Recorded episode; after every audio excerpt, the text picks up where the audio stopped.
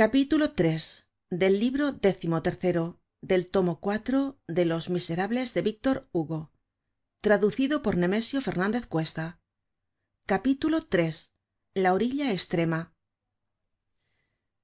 mario habia llegado al mercado.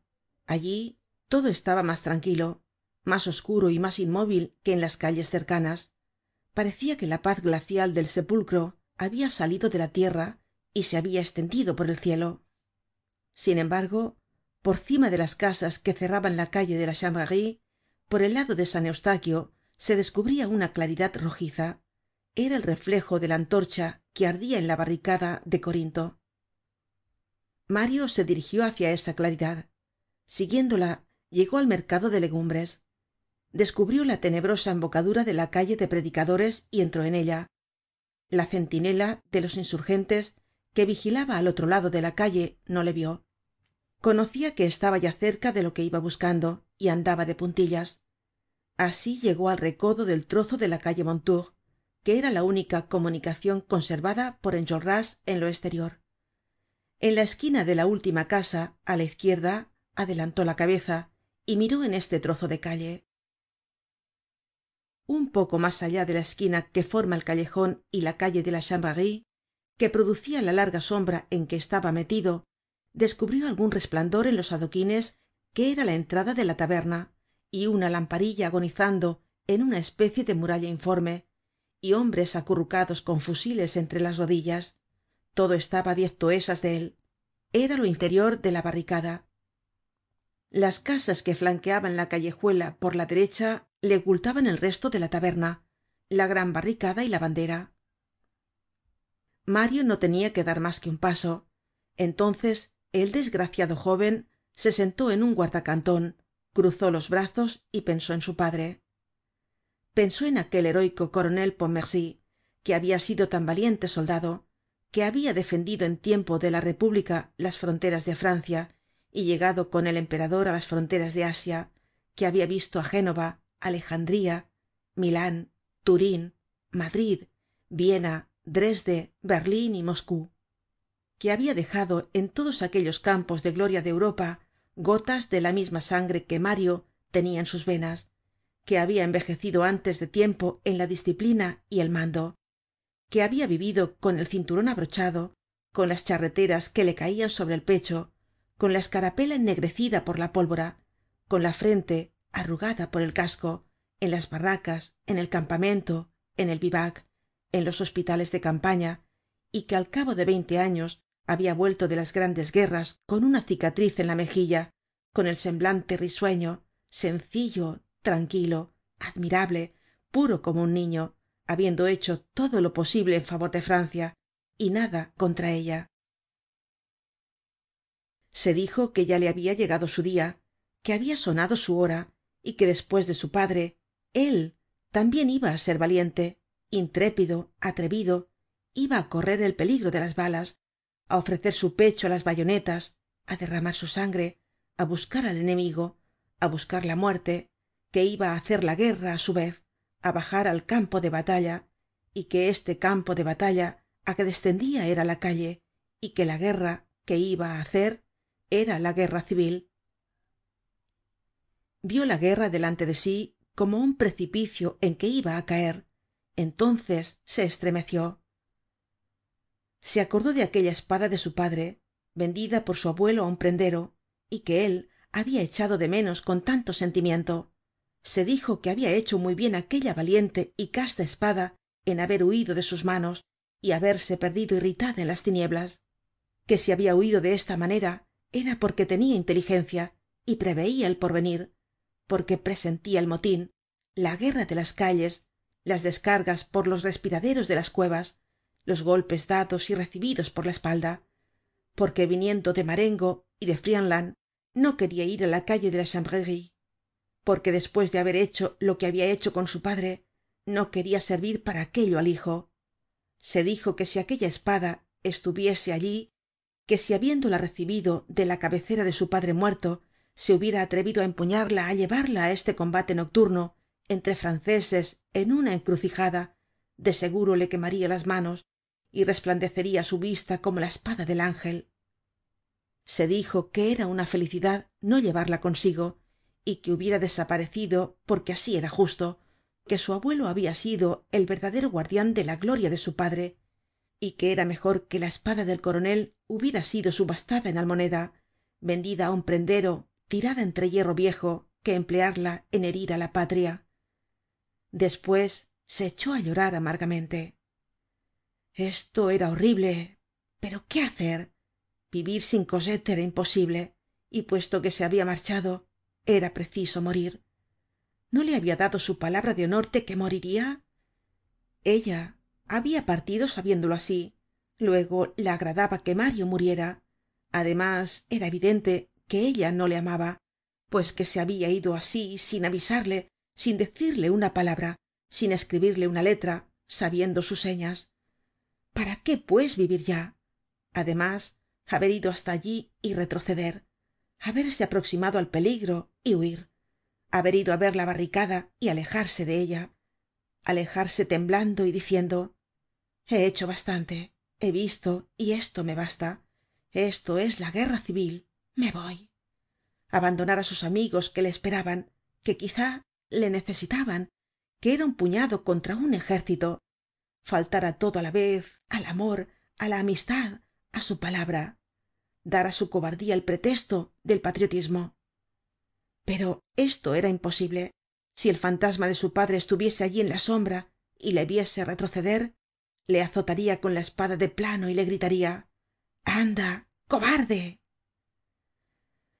dominado por el vaiven de estos pensamientos bajó la cabeza de pronto la levantó acababa de verificarse en su espíritu una especie de rectificacion espléndida. Hay una dilatacion del pensamiento propia de la aproximacion de la tumba. Al acercarse á la muerte se ve la verdad. La vision de la accion en la cual se veia quizá próximo á entrar se le presentaba no ya horrible sino soberbia. La guerra de las calles se cambió súbitamente por una desconocida modificacion anímica interior ante la vista de su inteligencia todos los tumultuosos puntos de interrogacion del delirio se le aparecieron en conjunto pero sin turbarle y no dejó de responder á ninguno.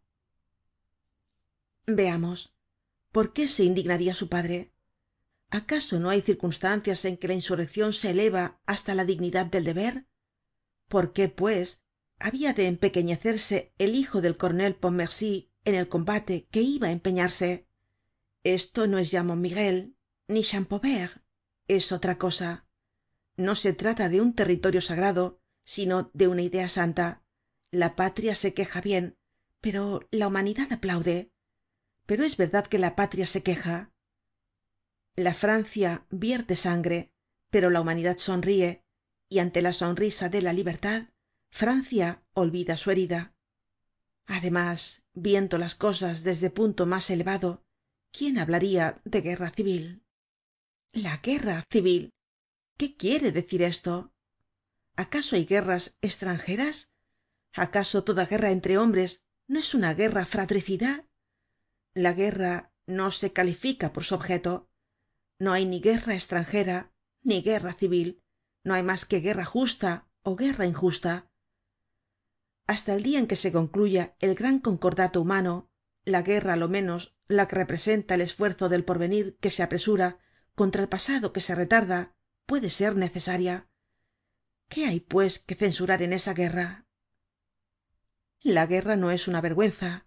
La espada no se convierte en puñal sino cuando asesina el derecho el progreso la razon la civilizacion la verdad. Entonces guerra civil ó guerra estranjera es inicua se llama crimen.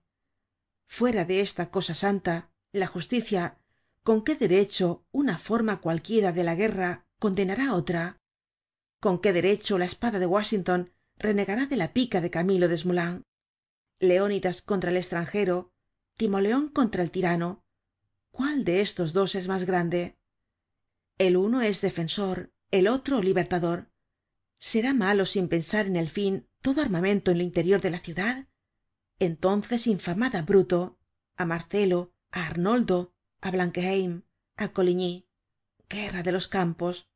Guerra de las calles. Por qué no esta es la guerra de arteveldo de marnix de agnés pero amboise luchaba contra roma arteveldo contra francia marnix contra españa agnesin contra el austria todos contra el estranjero pues bien la opresion es el estranjero el derecho divino es el estranjero el despotismo viola la frontera moral como la invasion viola la frontera geográfica. Espulsar al tirano ó espulsar al inglés es en ambos casos recuperar el propio territorio.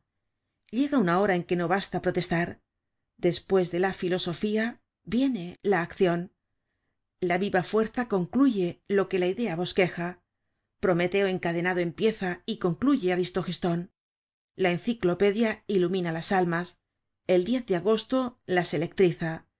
Despues de esquilo viene trasibulo despues de diderot danton la multitud tiene cierta tendencia á admitir un amo su masa produce la apatía la multitud se totaliza fácilmente en la obediencia y es preciso removerla empujarla animar á los hombres con el beneficio de su libertad deslumbrar sus ojos con la verdad arrojarles la luz á puñados.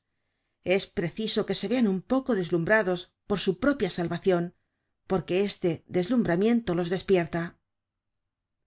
De aquí proviene la necesidad de los motines y de las guerras. Es preciso que aparezcan grandes combatientes que iluminen á las naciones con su audacia y sacudan á esta triste humanidad que cubran de sombra el derecho divino la gloria de los césares la fuerza el fanatismo el poder irresponsable y las majestades absolutas legion estúpidamente ocupada en contemplar en su esplendor crepuscular esos sombríos triunfos de la noche. Abajo el tirano. Pero de quién hablais llamais tirano á luis felipe no ni tampoco á luis xvi ambos son lo que la historia suele llamar buenos reyes. Pero los principios no se dividen. La lógica de lo verdadero es rectilínea la verdad no tiene complacencias. No hay pues concesion toda compasion hacia el hombre debe reprimirse. Hay derecho divino en luis xvi le hay por su familia en luis felipe. Ambos representan en cierta medida la confiscacion del derecho. Y para derribar la usurpacion universal es preciso combatirlos es preciso. Y francia como siempre empieza á hacerlo cuando el jefe cae en francia cae en todas partes. En suma restablecer la verdad social volver su trono á la libertad volver al pueblo á su lugar volver al hombre la soberanía volver la púrpura á la cabeza de la francia restaurar en su plenitud la razon y la equidad suprimir todo gérmen de antagonismo restituyendo cada uno á sí mismo aniquilar el obstáculo que el realismo presenta en la inmensa concordia universal poner el género humano al nivel del derecho qué causa mas justa y por consiguiente qué guerra mas grande. Estas guerras traen la paz una enorme fortaleza de preocupaciones de privilegios de supersticiones de mentiras de exacciones de abusos de violencias de iniquidades de tinieblas. Se descubre aun de pie sobre el mundo con sus torres de odio es preciso derribarla es preciso derrumbar esa masa monstruosa. Vencer en austerlitz es cosa grande pero tomar la bastilla es una cosa inmensa. No hay nada que no haya observado en sí mismo lo que vamos á decir. El alma esa maravilla de unidad y ubicuidad tiene la rara aptitud de reflexionar casi friamente en los estremos mas violentos y sucede muchas veces que la pasion desesperada y la mas profunda desesperacion aun en la agonía de sus mas fúnebres monólogos tratan de ciertos asuntos y discuten tesis. La lógica se mezcla con la convulsion y el hilo del silogismo flota sin romperse en la lúgubre tempestad del pensamiento. En esta situacion de ánimo se encontraba mario.